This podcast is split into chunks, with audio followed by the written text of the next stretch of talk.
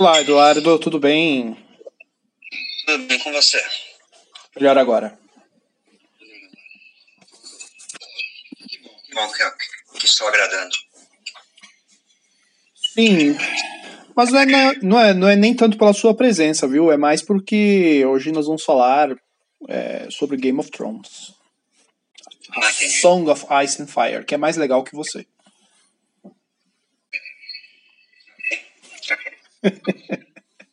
Eu vou me lembrar disso. Uh, são, poucas, são poucas coisas, cara. São poucas coisas, mas a Song of Ice and Fire é mais legal que você, desculpa. Uh, você quer dar um recado? O, o recado de sempre? Não, Primeiro você. Ó, nosso roteiro é o seguinte: você falou oi, diz que está melhor agora e faz, a gente faz uma piadinha, depois você anuncia o tema e depois eu dou o recado. Esse é o nosso roteiro. Nós somos previsíveis, hein? Meu Deus. Sim. Nossa. É, então, uh, o tema de hoje, como praticamente todas, desde as últimas, deixa eu ver, duas semanas, né? A gente já criou agora essa rotina. Toda terça-feira temos é, um podcast de uh, as Crônicas de Gelo e Fogo e hoje vamos continuar nossa maravilhosa série sobre as previsões de Winds of, the, Winds of Winter, né? os ventos de inverno. É, temos mais previsões, teorias malucas, ideias estapafúrdias e talvez, com sorte, a gente acerte alguma coisa. Mas vamos lá, dá o seu recado, Eduardo. Chega de enrolar.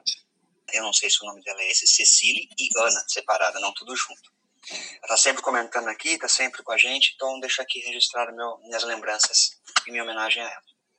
Fantástico, fantástico. Então roda a vinheta e vamos começar. A gente tem vinheta? Eu não sei. Roda a vinheta aí do Game of Thrones e vamos começar.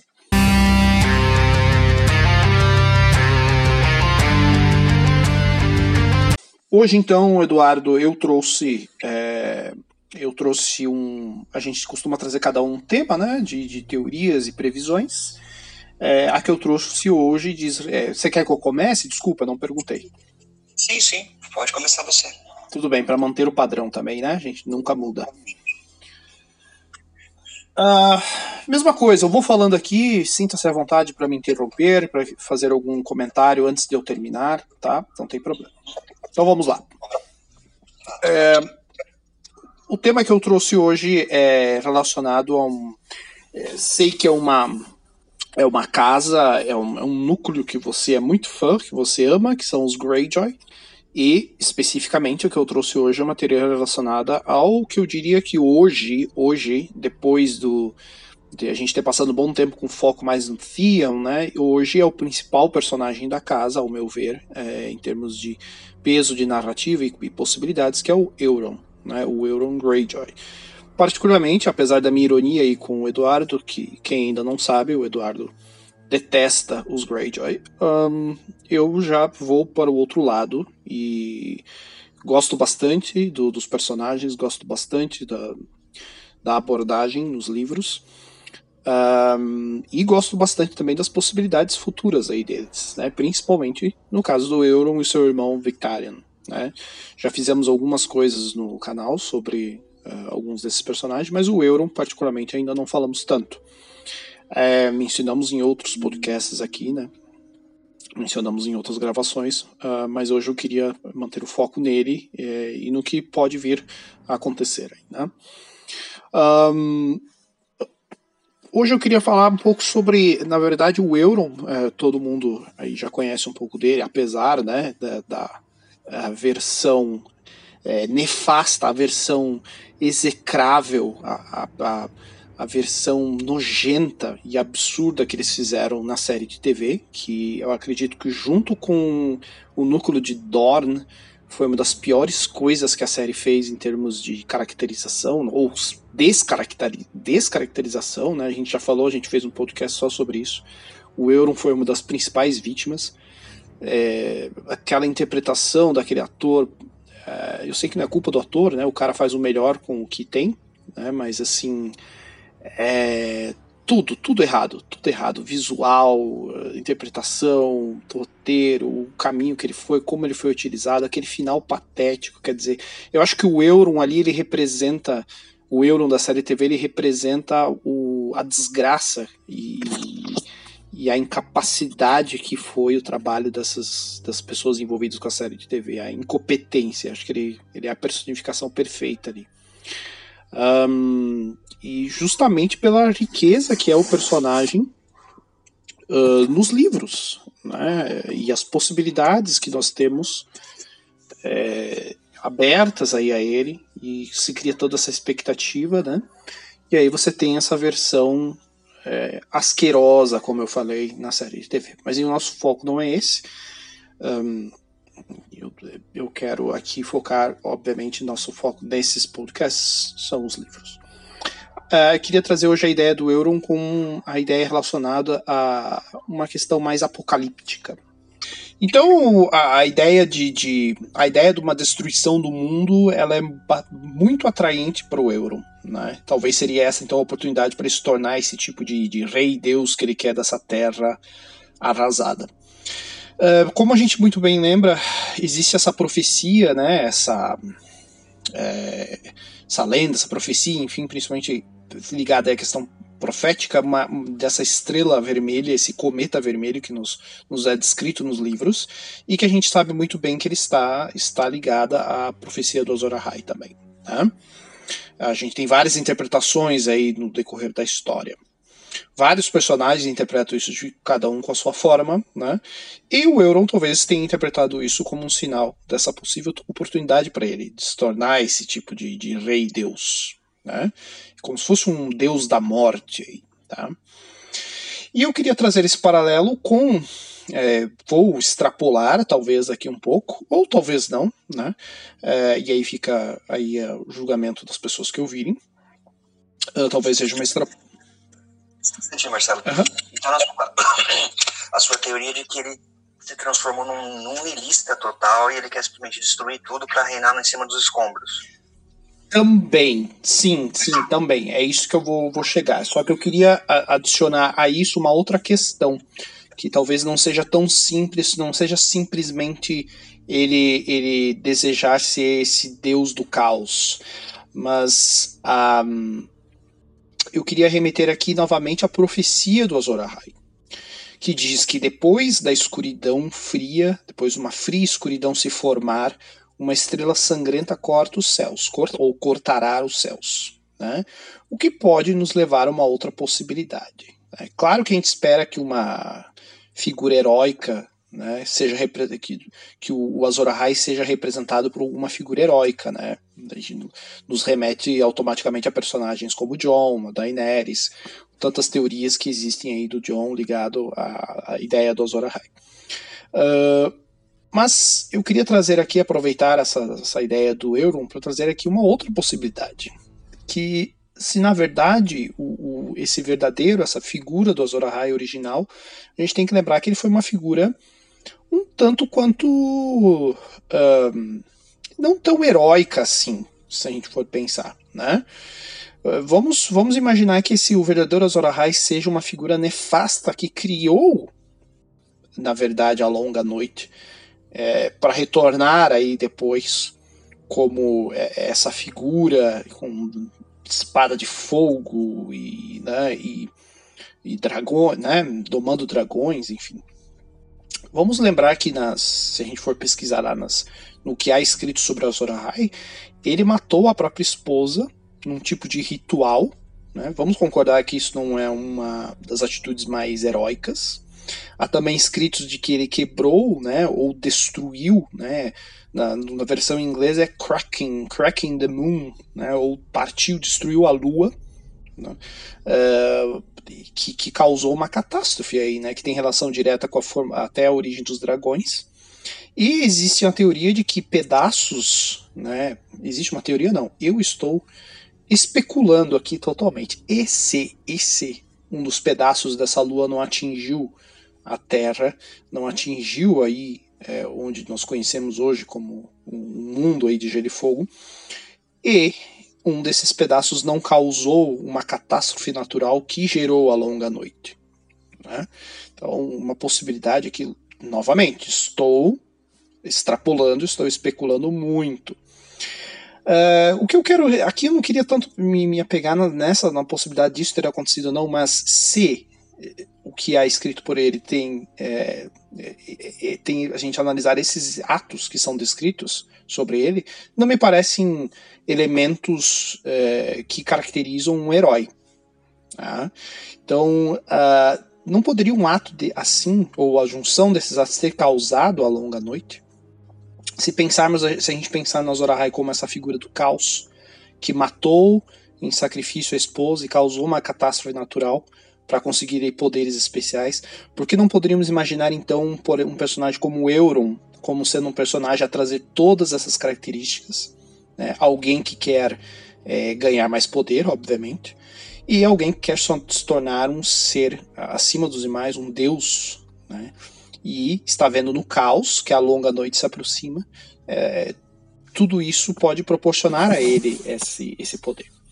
É, ele poderia muito bem representar, por também questão de narrativa, o que a gente chama de uma. Vamos pensar aqui um dragão de três cabeças, ele seria a terceira cabeça. Nós teríamos aí John, Daenerys, e poderíamos ter uma terceira cabeça aí desse conflito entre dragões do Euron. Esse Euron poderia ser a terceira cabeça, mesmo não sendo, não possuindo sangue valeriano, mesmo ele não sendo necessariamente um Targaryen. Ele poderia ser esse terceiro elemento Explico por quê. Um, teríamos aí Daenerys e Jon de um lado e o Euron do outro. É, aqui especulando para a questão narrativa, ele poderia muito bem tomar o lugar do que foi o Rei da Noite na série de TV, né, dessa figura antagônica. Então, uh, talvez ele realmente consiga trazer um dos dragões para o seu lado com o tal uh, artefato misterioso que ele possui, talvez, né? É, então tenhamos algo similar à série quanto ao embate dos, desses três personagens e seus dragões, né? Mas aí o Euron sendo esse antagonista. Uh, porque uh, o Euron pode muito bem se tornar um tipo de Rei da Noite nos livros, né? Formar essa dar vida a essa figura que até agora os livros não apresentaram, como a gente já falou, né? Essa personificação de um, de um antagonista claro aí. Ele seria então essa mistura entre uma versão mais caótica do Azor Ahai e também de um tipo de Rei da Noite. E isso é com essa mistura é com certeza a forma como o Euron, o personagem Euron se vê nos livros. Né? Automaticamente a gente imagina pensando aí na persona do, do Euron, como é que ele se vê, né? Ele se vê, ele obviamente se vê como alguém extremamente capaz, alguém que deve governar, essa arrogância dele, né? Essa soberba, é, alguém que já passou por muito, então por situações é, muito piores que a maioria de Westeros na cabeça dele, então ele já tem essa capacidade, um guerreiro nato, né? E um, é, ele, ele se vê com certeza como esse escolhido, então esse Deus da morte que deve governar essa terra coberta pelas trevas. Outra evidência interessante que eu queria levantar aqui é que o Euron ele já, vi, já visitou uh, dois lugares fortemente associados a dragões e a própria lenda do Azor Ahai. Se a gente lembrar, isso é descrito pelos livros, ele já esteve em Valíria e ele já esteve em Ashai. Né? Lembrando aí Valíria né, em relação aos dragões e Ashai em relação à origem da lenda aí do Azor Ahai. Sim, sim, peraí, só um minutinho. A, a, a, na verdade, a lenda do Azor é, é, de Ashai que vem? É de Ashai. Ela tem, ela tem várias interpretações dependendo de, de cada região do, do mundo, mas eu não lembrava que era especificamente de Achai, né? Que, por, por coincidência, é a terra natal da Melisandre, né? Exato, exato, exato, exato. E, e o Euron ele pode muito bem ter estado em contato com textos milenares aí relacionados à lenda do Azor Ahai, né, em Achai. E sabe-se lá o que mais aí relacionado a estranhas forças, coisas do sobrenatural que nós não conhecemos ainda, ele, ele pode ter encontrado por lá. Quem sabe o que ele viu e o que ele acredita agora estar destinado. Né? É, o Euron já deixa claro que ele é esse tipo de personagem. Aquele tipo de vilão dos mais perigosos, se a gente for pensar, né? Que é aquele que realmente acredita que está fazendo o que deve ser feito. É, o que está escrito para acontecer ao mundo e que ele tem um papel fundamental nisso. Então ele realmente que ele acredita que ele tem esse papel fundamental. Então, por exemplo, é, como eu falei, o Euron pode não ter sangue valeriano, mas ele acredita o que ele é o que ele acredita ser necessário para para ser o próximo Azor Ahai. Então, mas ele uh, muita gente coloca, ah, não, para você ser o próximo Azor Ahai, você tem que ter, né, uns pré-requisitos lá, sangue valeriano. Mas pro, pro Euro não, não, não, necessariamente, ele realmente acredita e ele se veste como um valeriano, se a gente for pensar, né? No livro é descrito que ele, ele possui, na, na, na vestimenta dele, ele possui alguns ornamentos de origem valeriana. Verdade, eu não me lembrava disso, mas é, é você tem razão. Bem apontado. Então, é, eu, o Euron já deixa claro que, independente se ele tem ou não esse sangue, não importa, ele já se vê como tal. Então, talvez nessas viagens dele, né, é, essa combinação de, de contato com algo misterioso, com textos esclarecedores, coisas que muita gente pode nunca ter tido contato e ele teve em Ashai, em relação ao Zorahai, e a experiência dele em Varíria. Então, é, onde ele conseguiu o que é necessário em termos de armas, em termos, né, ele tem esse artefato misterioso, muito pode, gente pode dizer, ah, ele não possui esse dragão. Ainda, ainda, né? Então, uh, e ele tem o principal, que é a motivação. Ele realmente acredita que ele é isso. Então esse é o maior perigo, essa é a maior força dele. Né? Além dos instrumentos, ele também ele, ele já deixa claro que ele realmente acredita ser isso. Então, uh, isso basta para um personagem como o Euron seguir esse caminho, esse caminho de, de, de um, é, um arauto do apocalipse, e não só um arauto inicialmente, mas depois um senhor desse apocalipse. Então ele, eu acho que ele está vendo por estágios, ele vai agir de uma forma durante um certo período, esperando a oportunidade para então é, se colocar como essa, essa, esse elemento no jogo, né, nesse tabuleiro. Então é, ele está indo muito em estágios muito claros, ao meu ver. Então, é, novamente, estou especulando absurdamente aqui sobre certos aspectos, mas outros eu acredito que já são bem nítidos um, na, no que já foi escrito, né? Tem muitas coisas que a gente ainda está esperando vir no próximo livro, podem vir coisas totalmente diferentes, mas um, alguns elementos aqui já estão bem expostos no, no, que foi lançado nos cinco livros, né? Pelo menos no que foi abordado quanto a esses temas. E o que o senhor acha até aqui, senhor Eduardo? Faz algum sentido? O senhor concorda, discorda? Tem mais alguma ideia sobre o Euron? Bom, eu acho que a questão toda que você falou do Euron, acho bem interessante. Eu acho que na questão que você falou do Azor Ahai, talvez ter trazido a longa noite para se dar, para depois surgir como herói, acho que é, é, um pouco viagem demais. Eu não acho, porque assim, nós, todas as referências textuais que nós temos na história, de profecias e, e de relatos daquela época antiga é, demonstra que ele surgiu depois de que, que a longa noite já estava acontecendo há décadas. Né? Eu não sei se lembra qual o lugar que tem a profecia que diz que é, o relato, correção, que homens nasceram, cresceram e morreram sem nunca ter visto a luz do sol. Então acho que ele mesmo ter causado isso e vivido tanto tempo para depois é, fazer algo a respeito, eu acho que é um pouco, é uma viajada, por questão de até de referir, como eu falei, de referências textuais que nós temos dentro da história, mas de resto, toda essa questão do euro que você falou faz todo sentido. E até a questão das três cabeças do dragão, né? Acho bem interessante, acho bem é, coerente, bem incrível de acordo com, com o que a história está seguindo.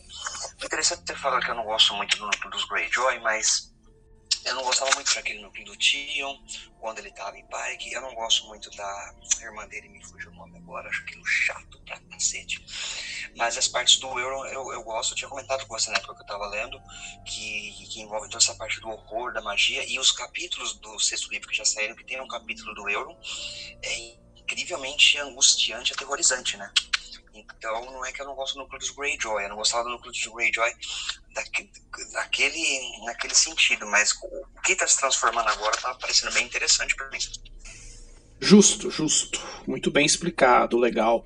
É, é, é, e essa parte, como nós já falamos aqui, né, o quanto nós gostamos de elementos Lovecraftianos, né, e eu acho que não há nada talvez não há núcleo mais Lovecraftiano além do depois do, da, da parte do, dos é, lá além da muralha dos de, os caminhantes, enfim, do que acho que depois disso acho que toda essa parte do Greyjoy tem se mostrado do Euron, né, tem se mostrado extremamente Lovecraftiana e é, por sinal eu, eu também gosto muito desse elemento do horror trazido por ele, esse elemento do desconhecido, onde esse cara esteve e, e pensando o quanto ele foi transformado nisso, né?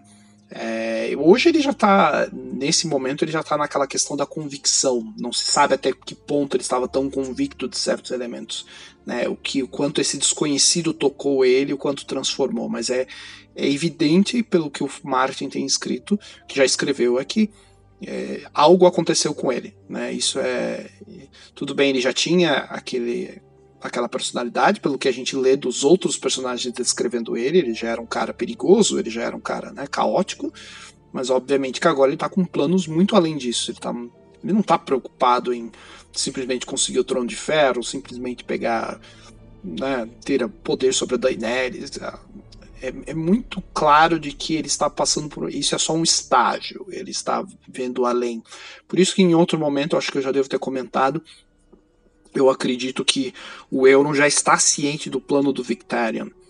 É, algo me, me diz isso, de que ele já está alguns passos à frente e ele está só fingindo que não. Né? É, não me parece que um cara é, que, pela forma que tudo está sendo construído, ele vai ser pego nesse plano até um tanto simplório do irmão, até um tanto óbvio em alguns aspectos. É, então, é, eu vejo extremo potencial aí. É, eu espero, e tudo indica né, que o Martin simplesmente não vai colocar ele como um, aquele antagonista. Um antagonista clichê né, de vilão de videogame, vilão né, assim. É muito, como é que eu posso dizer, algo previsível, né? Não. Vai, eu acredito que ele vai assumir esse posto de antagonista, mas ainda assim vai ser algo muito ele vai trabalhar muito com o inesperado. Eu acredito que. Ah, eu estou muito curioso como o Martin vai trabalhar essa questão do caos. É, e o Martin sabe muito bem fazer isso quando ele quer. Então eu acho que o Euron vai ser uma excelente escolha para ser a representação disso. E eu estou curioso também como você falou essa questão do caos, porque nós já temos os caos desde o final do primeiro livro. É, nós temos, não temos um personagem fixo, um personagem com POV da, que seja um plebeu, mas a gente tem relatos ali das atrocidades desde o final do primeiro livro, quando o Ned manda prender o Gregor Clegane, que um caos, no primeiro, no segundo, no terceiro, no quarto, no quinto livro, você vê que embora a nobreza, os, quem comanda ali o jogo, é, lógico, tem famílias que foram dizimadas inteiras, tudo, mas é pro povo comum que a coisa tá pior. E agora, com essa declaração do Martin, que ele disse que vai ser o livro mais sombrio da trama até agora, o sexto. Eu quero ver como que ele vai conseguir colocar um caos ainda maior do que já aconteceu com essa Guerra dos Cinco Reis, né? Com tudo isso. Vai ser, como a gente falou, uma coisa realmente apocalíptica mesmo. Exatamente. E aí é que entra o euro. E eu acho que é aí que ele vai ser o elemento uh, a se aproveitar, o que mais vai se aproveitar dessa situação e, e surgir aí como esse grande antagonista. É, e vamos lembrar também de que esse caos que a gente está mencionando em Westeros, ele também do, está acontecendo do outro lado do mar, né? Se a gente for pensar, a gente já falou sobre isso, o rastro de caos que a própria Daenerys está deixando, apesar de alguns lugares ela, ela, ela está tentando é, se colocar como libertadora, muitas das atitudes dela criaram é, desestabilizar a ordem das coisas em algumas das sociedades que ela passou né? Então, o problema dela não é libertar escravos, mas o problema é, ok, libertei esses escravos e agora como que eu vou reequilibrar isso? Como que eu vou manter o equilíbrio aqui nessa sociedade que dependia disso? Não houve um plano, né? Como a gente já mencionou aqui, não há um plano por parte dela. Então isso também criou é, criou um caos. Simplesmente você tomar certas atitudes sem planejamento, você vai criar um caos momentâneo, pelo menos. Então, é, a gente também tem um problema social forte acontecendo do outro lado do mar, né? A gente tem que lembrar disso. Então, é, o mundo inteiro aí que o Martin criou das Crônicas de Fogo no momento está, é, está bagunçado. Então, só reforça essa, essa teoria. Né? Então, não, não se limita só ao Westeros aí. E, mas é isso, eu acho que algumas das especulações que eu queria trazer pelo euro. Estou muito ansioso, essa é uma das partes que eu estou mais ansioso, acredito que não só eu, uh, desse novo livro. E eu estou com muita, uh, além de muita expectativa, aposto uh, muitas fichas aí, que vão ser uma das partes mais importantes e interessantes do novo livro. Né? Então, é, e como eu já falei, um dos meus personagens se tornou aí um dos meus personagens favoritos em termos de curiosidade, de riqueza e possibilidades dele. Né? Uma, um personagem que a gente não, né, não esperava, eh, pelo menos eu, primeira vez que ele aparece, você não, não tem lá de cara, você, você tem só aquela impressão de que, ah, ok, ele introduziu mais não sei quantos Greyjoy aí, vai, eles vão complicar as coisas aqui em Westeros e, é, e é isso. Não, é, é, algo muito além disso. Então, é, assim como a gente vai ter ainda oportunidade para falar, e eu quero trazer aqui mais sobre é, outras, outros núcleos, como os próprios Dorn, né, que a gente achava que ia se limitar. Não, não, né, quando a gente lê a primeira vez, acho que vai se limitar ali a um núcleo da simples vingança do Oberyn, mas a gente vê que é bem mais amplo né, e vai, vai exercer um papel provavelmente muito mais importante ali nos livros. Uh, que você muito bem já mencionou a Ariane, né? Mas então é isso, Eduardo. Agora, se o senhor não quiser conversar mais nada sobre o euro, pode falar sobre a sua, o seu assunto de hoje. Não, não, ainda queria, só para encerrar sobre o euro, a gente comentou nos relatos que nós temos ali o prospecto, a sinopse, a Dança dos Dragões parece ser um evento muito mais épico e grandioso do que a Guerra dos Cinco Reis até o momento, né? E eu acho que é justamente essa questão, como você falou, do euro e agora o que vai acontecer em relação à muralha, que vai finalmente tornar ali a trama dos livros talvez ter uma escala maior do que foi a Dança dos Dragões. Né? Sem dúvida, sem dúvida. É, essa questão de escala que você fala, e eu acredito que é, uma, das, uma das coisas que o Euron vai trazer, e toda essa trama dele, todo esse núcleo, são coisas que a gente ainda não viu em nenhum dos livros. E é isso que eu estou mais ansioso e ver o Martin escrevendo isso, esse, esses elementos de horror que ainda não apareceram, esses elementos do caos que ele vai trazer e de uh, e novamente a gente óbvio a gente não quer personagens a gente já fala principalmente em, em histórias como de do, do, das crônicas de Gelo e Fogo a gente não, não espera personagens né, muito é, personagens extremamente rasos, a gente não quer isso, básicos, aquelas uh, motivações rasas, né, de que só quer ah, aquele antagonista clichê. Não. Mas não é por isso, não é porque a gente tem um, uma história com essa quantidade de camadas que a gente também não acha legal ter um antagonista, né? É, não tem problema nenhum ter um antagonista. Eu acho que é tudo a forma como ele é escrito, é tudo a forma das, das motivações dele, né? Então é, é, muito interessante quando você tem também essa representação, é, essa personificação. E, e, é um cara que acredita muito, que, que se vê no, papel de estar fazendo alguma coisa, como a gente fala aqui, alguns vilões, os, os melhores vilões são. Tem alguns tipos, né? Que a gente fala. Um, tem aquele que, que é extremamente perigoso porque ele acredita que ele está fazendo certo. Né? Então, você tem exemplos como a gente já, o próprio, por exemplo, universo Marvel, a gente pega o Thanos, por que, que ele é tão assustador? É porque ele é realmente, não é só pelo poder dele, é porque ele realmente acredita que ele está fazendo o correto. É, isso torna tão implacável. E quando você pega um personagem como o Euron, ele acredita que ele é escolhido, ele acredita que ele está executando um papel fundamental. Então isso vai tornar ele tão implacável, isso vai tornar ele um verdadeiro desafio. E eu acho que vai ser um desafio muito interessante é, além de todo esse caos, essa longa noite, você ainda ter é, o que a série tentou fazer com, com o Rei da Noite e falhou. Uh, eu acho que o que o Martin pode fazer é muito mais interessante. Pegar um personagem desses que teve esses contatos com o desconhecido, com o sobrenatural, e esse personagem tentando assumir esse papel fundamental no jogo e se colocar aí do lado do caos, né? Quem pode imaginar? Porque mesmo mesmo núcleos e personagens que têm interesses é, muito egoístas, muito né, centrados neles mesmos, eles não querem também a destruição, né? Porque eles, eles querem, é, sabe, pensando aí na forma mais mundana, talvez lucrar, pega um mindinho, ele quer o caos, mas ele quer, mas ele não quer que o caos total termos ele não quer que os recursos se esgotem, não quer que a terra se incendeie, né? É um caos calculado o dele.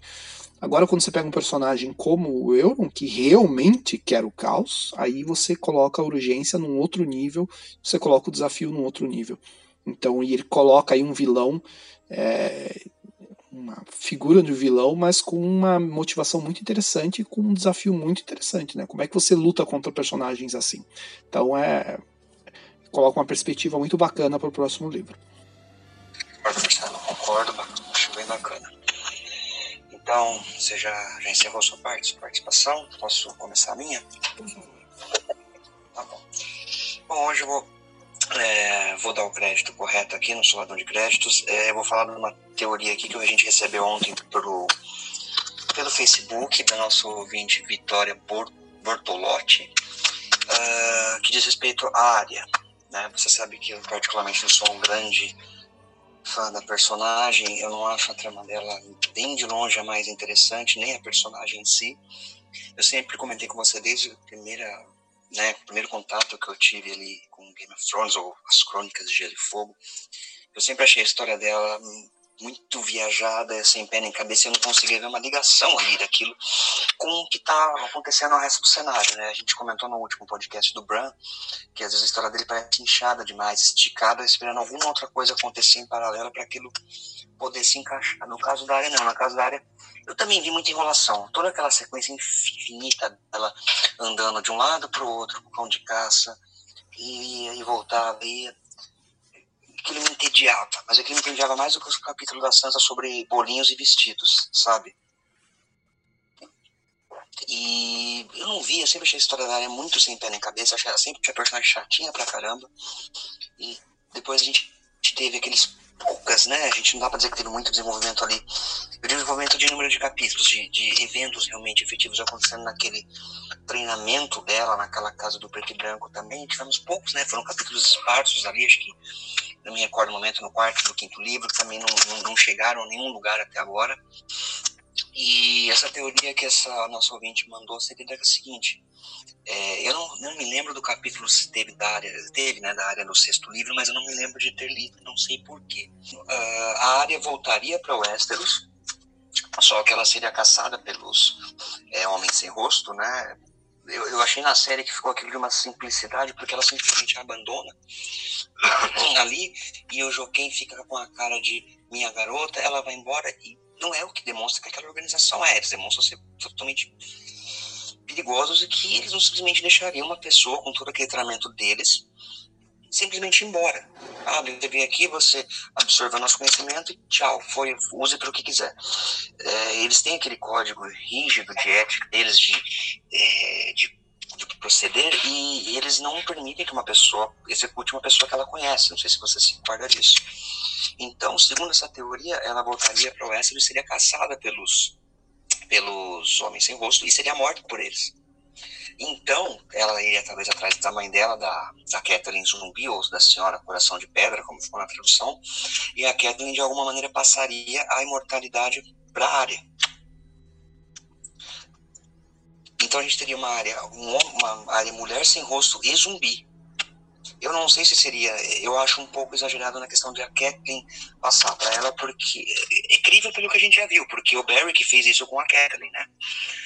Me corrija se eu estiver errado, mas é, eu vejo a conclusão desse arco da Lady Stoneheart lá, da, da Kathleen Zumbi, muito ligada com a Brienne e com o Jaime mas não acho tão impossível assim de ela passar isso para área ou para outro personagem. Mas que é um fato que a área vai ser perseguida pelos homens sem rosto, ela vai, talvez ela morresse, virasse um zumbi, um homem sem rosto. Essa parte da teoria é um pouco viajada, eu achei, mas não é totalmente absurda, porque como a gente estava discutindo outro dia, né, Marcelo? É, você falou sobre a volta do Jon Snow, seria muito interessante ter esses personagens que são ali como os heróis da história desde o começo. Você vê, a Kathleen já se tornou uma criatura morto, uma morta-viva insana que assassina as pessoas você a gente teorizou que Jon Snow também, talvez voltar também mudado, alterado. A Daenerys já está demonstrando um comportamento um tanto estável. E seria interessante eh, a gente ter todos, é, praticamente todos esses personagens, que eram supostamente heróis do começo da história, se transformando em coisas mais bizarras, em criaturas, e, e se pervertendo um pouco. Eu acho que seria interessante. Por em si, essa parte dela, da Kathleen citar ela, eu acho coerente em algum sentido, mas como eu falei em outros não, porque eu acho que a história dela, da Lady Stoneheart, está ligada intrinsecamente com o, o Jamie com a Brienne. A conclusão vai ser ligada aos dois. É, é deles esse arco. Por outro lado, outra questão que essa, essa nossa ouvinte mandou, eu achei bem interessante. Quem está responsável pelo Forte do Pavors é, por norte são os Bolton. Nós temos o Ramsay casado com aquela Jane Poole, uma falsa área certo? Então, pensa no seguinte, os, os, os nortenhos já estão revoltados com isso porque tem um bastardo no lugar, né, por mais que fosse um bastardo legitimado, ele está ali reinando. E eles seguiam os Stark, depois ficou toda aquela confusão que a gente já sabe. Então, se você para pensar, uma maneira de legitimar tudo, de acertar essas pontas no norte, politicamente falando, seria com a morte eventual, talvez, do Bruce Bolton e do Ramsay, a área seria a herdeira, porque ela, além de ser Stark, ela é herdeira do, pelos dois lados, dos antigos senhores e desses novos senhores designados pelo Trono de Ferro, que são os Bolton. No entanto, é aquela Jane que está no lugar da área, e alguns personagens já sabem, eliminando talvez na batalha o, o Ansei, o Ruse morrendo ou alguma coisa acontecendo, a maneira ali de unir o Norte para a luta contra ali a Longa Noite ou, ou outros combates o que eu acho que a história política vai ser meio deixada de lado no norte agora, seria o que? Os nortenhos unidos sobre essa área. Que no fim é a Jane Poole, mas então a gente não sabe, porque quem sabe daquilo, quem não sabe. A área poderia tanto ser como ela mesma, a herdeira daquilo, ou, no caso, porque se ela fosse como a área Stark e as pessoas, e viesse a público que a Jane Poole era uma área falsa, é, ela seria herdeira legitimada só pelos Stark, mas ela teria que, usando aquela habilidade dela de, de dos homens sem rosto, ela se passar por, pela Jane Poole para unificar o norte dos seguidores dos Bolton e dos Stark contra o, continente vendo para acontecer contra e talvez a longa noite ou contra a continuação da guerra dos cinco reis ou o que mais é, é, tiver aí no caminho além de fazer sentido porque esse casamento dessa área falsa com o Ramsay me pareceu deslocado um pouco na história quando eu fui informado. Não estou dizendo questão política, mas eu falei, pô, por que o, ele colocou isso? Lógico, legitimou ele, né, o Ramsey e tal, mas eu achei que ficou, em termos narrativos, não políticos, achei que ficou meio jogado na cara demais. E essa Tremandade até agora, como eu falei, nunca fez muito sentido. Era ela no lado para o de caça, agora ela foi, voltou, eu tenho pé nem cabeça. E seria uma maneira muito eficaz de entrelaçar todo esse desenvolvimento da área, desde o primeiro livro, com os acontecimentos do próximo. Falou, narrativamente é o momento de começar a amarrar as pontas e unir todos aqueles núcleos dispersos numa coisa só. E acho que essa, dessa maneira seria uma maneira, uma oportunidade bem interessante para fazer isso. Bem interessante. Eu não, não, é, não tinha, eu nem lembrava mais da Jane Poole, é verdade. Você colocou, é, pensando agora nessa questão, porque aí justificaria toda aquela, toda essa parte de treinamento da área, né, essa capacidade dela do, de, de alteração aí do, da face e tal, do disfarce, seria é, uma forma de amarrar isso também resolveria, tá, por um lado, essa questão do norte, né, de unir. Realmente é uma, uma teoria bem interessante. E seria irônico porque ela se tornaria uma senhora, uma lady, coisa que ela nunca quis ser. E seria mais irônico ainda se para ela assumir esse papel de lady, ela tivesse que se passar por outra pessoa que está se passando por ela, né? Uma crise de identidade total ali, né? É, é verdade. É, criaria um, uma problemática bem interessante ali para a narrativa. E outra coisa interessante eu estava ouvindo que você mencionou é, sobre a questão desses personagens que a gente acompanha desde o início agora estarem se transformando, né, mesmo os que morreram, voltando, as possibilidades aí de retorno de alguns, e de qualquer forma estão totalmente transformados. Né? E estava pensando aqui, talvez a gente é, aí uma outra especulação, né? Isso é uma bem característica do Marte também, né? Essa coisa de, eu acho que ele já meio que deixou claro que os personagens mais daqueles personagens que você não espera nada ou que os personagens principais no livro, é, ou as tramas principais do livro, sempre deram a entender que, esses, que todo mundo esperava pouco deles. Talvez esses vão ser os protagonistas é, dos, dos livros que restam, e eles que vão ser né, os, as principais peças, quem sabe. Né, tô falando aqui do quando falo do norte, talvez a gente fica esperando tanto do John, né? Fica esperando tanto aí. E, e personagens, né? A gente já viu o Rob morto, o, John está morto, né? Talvez retorne. É, tem a Kathleen que morreu, voltou transformada. Então, é, Ned já desde o primeiro livro. Então, essa coisa talvez sejam justamente as crianças e aqueles personagens que se esperava menos deles, né? A gente pega, por exemplo, a própria Sansa, a transformação que ela, é, a gente tem falado pouco dela, mas é uma personagem que eu acredito que ainda vai ter uma participação importante em todas essas questões. Tem a Arya, né, como você falou, não queria ser uma lady, tentou ir por outro caminho, e talvez agora volte e vai exercer justamente uma, um papel de importância justamente como tendo que agir como uma lady, né, que era o que ela não queria. Então, esse tipo de ironia que o Martin gosta de trabalhar. É, nós, nós tivemos, então, é, falando aqui só do norte, né, porque se a gente for expandir, dá para A gente tem o Sam ainda, que é um personagem que ganhou essa importância.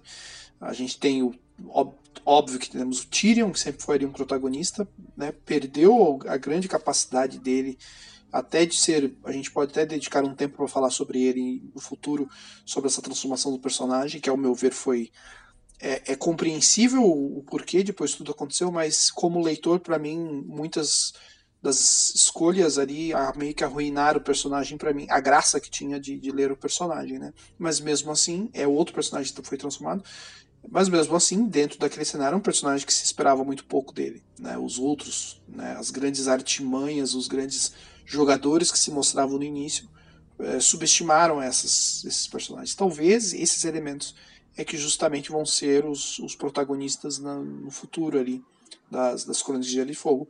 Isso é a cara do Martin também, né? Personagens como Sam, personagens como Sansa, né? personagens como Arya salvar o dia, né? E não é, Daenerys não Jon Snow, enfim. Não estou dizendo que esses personagens não terão mais importância, mas eu estou dizendo que talvez a grande chave aí para que se resolva uh, muito da, do, do, que ele abriu e da narrativa sejam justamente esses personagens que nós esperamos pouco, né? Davos, enfim. Né? Temos aí tantos outros exemplos, né? Então, é por isso que eu acho que essa teoria da área ganha força porque vai de contramão dessa coisa da área simplesmente virar um personagem de Assassin's Creed, como ela virou no, na série de TV, e só, né? Então, é, acho que seria muito mais interessante para ela e colocaria ela numa um conflito muito rico pro personagem, né? Então, em termos de, de, de leitura, seria muito mais marcante para mim do que ela simplesmente virar uma ninja e, e sair em um Westeros se vingando e, e matando Freys.